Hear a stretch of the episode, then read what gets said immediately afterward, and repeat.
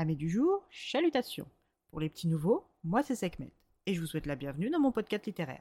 Dans mon émission, je vais tenter trois fois par semaine de vous donner envie de découvrir des livres de tout poil, récents et moins récents. Alors, si ça vous tente, c'est par ici la suite. Aujourd'hui, je vais vous présenter Le grand maître de la cultivation démoniaque de Moxian Tong-Siu, paru aux éditions Bookmark. Tout d'abord, avant de commencer cette chronique, je tiens à m'excuser par avance pour ma prononciation des noms des personnages. Si celle-ci est erronée, n'hésitez pas à venir dans les commentaires me corriger. Bien, maintenant que vous êtes prévenus, commençons. Dans ce roman fantasy, nous faisons la rencontre de Mok Yu. Son nom signifie rien ou plume. Il est l'un des nombreux fils illégitimes de Jin Wangshan, ancien chef de la secte du clan Jin, détesté par le monde de la cultivation pour ses abus, ses excès en tout genre et sa corruptibilité. Suan Yu a été expulsé de la secte du clan Jin pour manque de capacité et pour son homosexualité démonstrative. L'humiliation qui a suivi son renvoi a forgé le destin de ce jeune homme en le poussant vers la voie de la cultivation hérétique pour obtenir réparation. Ce jeune homme a offert son corps en sacrifice afin de faire revenir du royaume des morts Wei Wuxian, et obtenir sa vengeance, la mort de ses tortionnaires. En échange de cette offrande et de cette vengeance, le prix est la destruction définitive de son âme.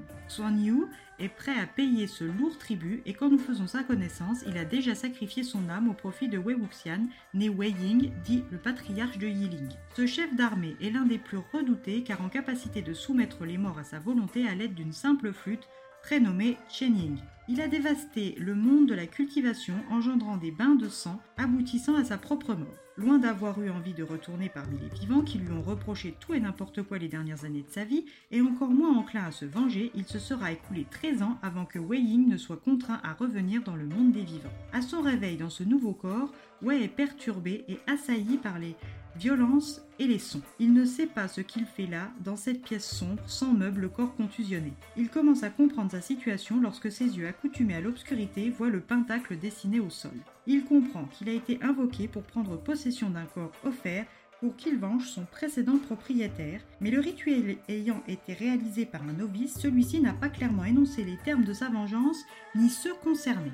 D'une nature intelligente, espiègle et douée, il ne peut se taire, commençant malgré lui la mission pour laquelle il a été appelé. S'il est revenu sur Terre, c'est dans un but qui reste encore nébuleux pour lui, mais Wei Wuxian compte bien mettre à profit cette opportunité. Lorsqu'il apprend sa nouvelle identité, à savoir le fils illégitime de Jin, il prend un malin plaisir à accentuer les traits de personnalité de son nouveau corps. Considéré comme fou et perverti par ses penchants de manches coupées, non utilisé pour désigner les homosexuels, Wei arrive à faire tuer ses harceleurs et à se libérer de son contrat. Dorénavant propriétaire légitime de ce corps, il doit impérativement rester libre et ne pas se faire repérer. Car depuis sa mort, de nombreux chefs de clan guettent son potentiel retour du monde des morts qui craignent sa vengeance. Lors d'une rencontre fortuite, au domaine de Mo, avec une ancienne connaissance du temps de son apprentissage au repère des nuages du clan Lang de Guzu, Wei retourne dans le passé et se rappelle à quel point il a aimé le taquiner. Celui qui lui refait vivre ses souvenirs est Lang Wanji. Il est le frère cadet de l'actuel chef de clan Lang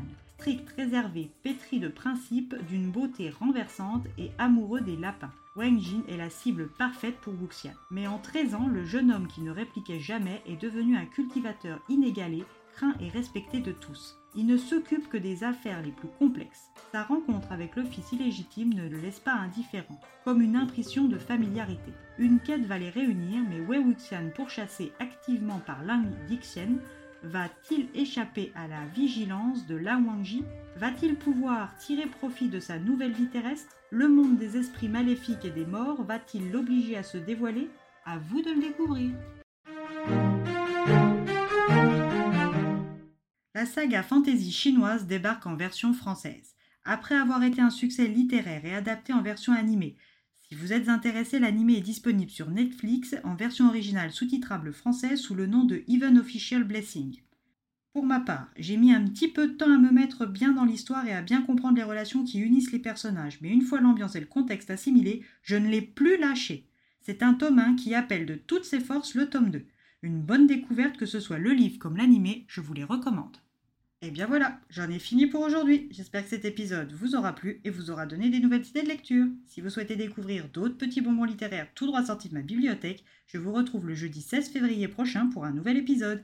Si d'ici là je vous manque de trop, Comme d'habitude, venez me rejoindre sur mon compte Instagram, les lectures de Sekhmet. Il s'y passe tous les jours quelque chose. Sur ce, chalut les amis et à la prochaine